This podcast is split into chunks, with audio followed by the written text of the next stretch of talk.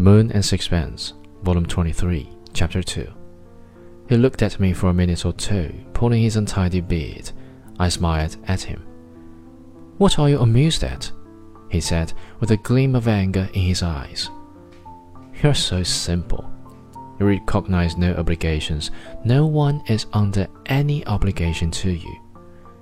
Wouldn't it make you uncomfortable if I went and hid myself because I'd been turned out of my room as I couldn't pay the rent? Not a bit. He chuckled. You're bragging. If I really did, you'd be overwhelmed with remorse. Try it and we'll see, I retorted. A smile flickered in his eyes, and he stirred his absinthe in silence. Would you like to play chess? I asked. I don't mind. We set up the pieces, and when the board was ready, he considered it with a comfortable eye. There is a sense of satisfaction in looking at your men all ready for the fray.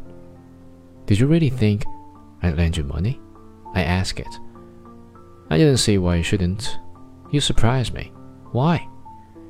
It's disappointing to find that at heart you are sentimental. I should have liked you better if you hadn't made that ingenuous appeal to my sympathies.